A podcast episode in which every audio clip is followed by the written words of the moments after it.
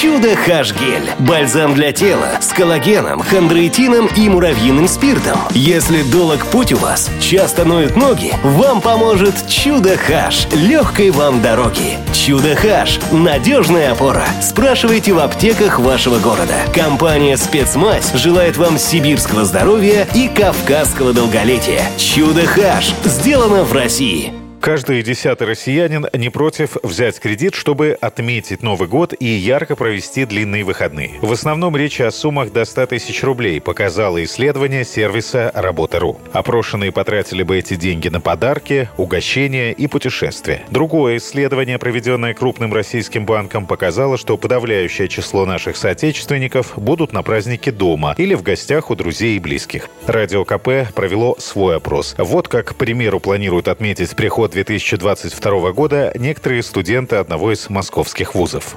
Планирую съездить в родной город, повидаться с семьей, с друзьями, прогуляться по родному карельскому лесу, где так хорошо, а не в этой Москве бетонной. Просто отдохнуть, вкусно покушать салатиков, посмотреть на красивую наряженную елочку и морально подготовиться к сессии.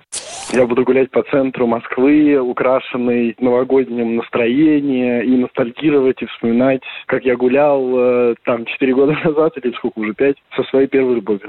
Планы на Новый год – это, наверное, собраться вместе с друзьями, родными, отметить Новый год, и после Нового года это опять-таки тоже встретиться, обменяться подарками, может быть, э, куда-нибудь э, сходить, но в условиях карантина, наверное, это будет не очень Согласно результатам опросов общественного мнения, проводить новогодние каникулы, путешествуя по России или за границей, намерено совсем немного респондентов, меньше 5%. Тут скорее экономические причины, а не медицинские, отметила в интервью Радио КП исполнительный директор Альянса туристических агентств Наталья Осипова.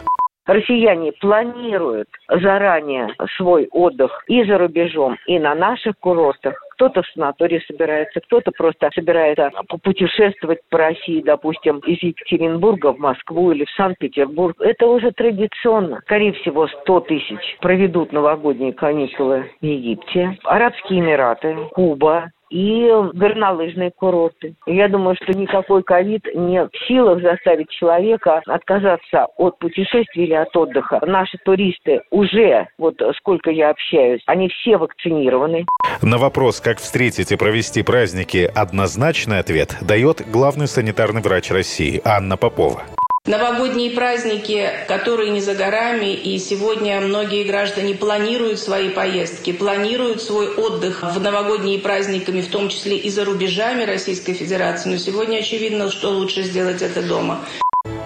А дипломаты, в свою очередь, предупредили россиян о возможных трудностях при поездках за рубеж. В МИД напомнили, что регулярно размещают информацию о ситуации с развитием пандемии в разных странах и об антиковидных мерах там. Александр Фадеев, Радио КП.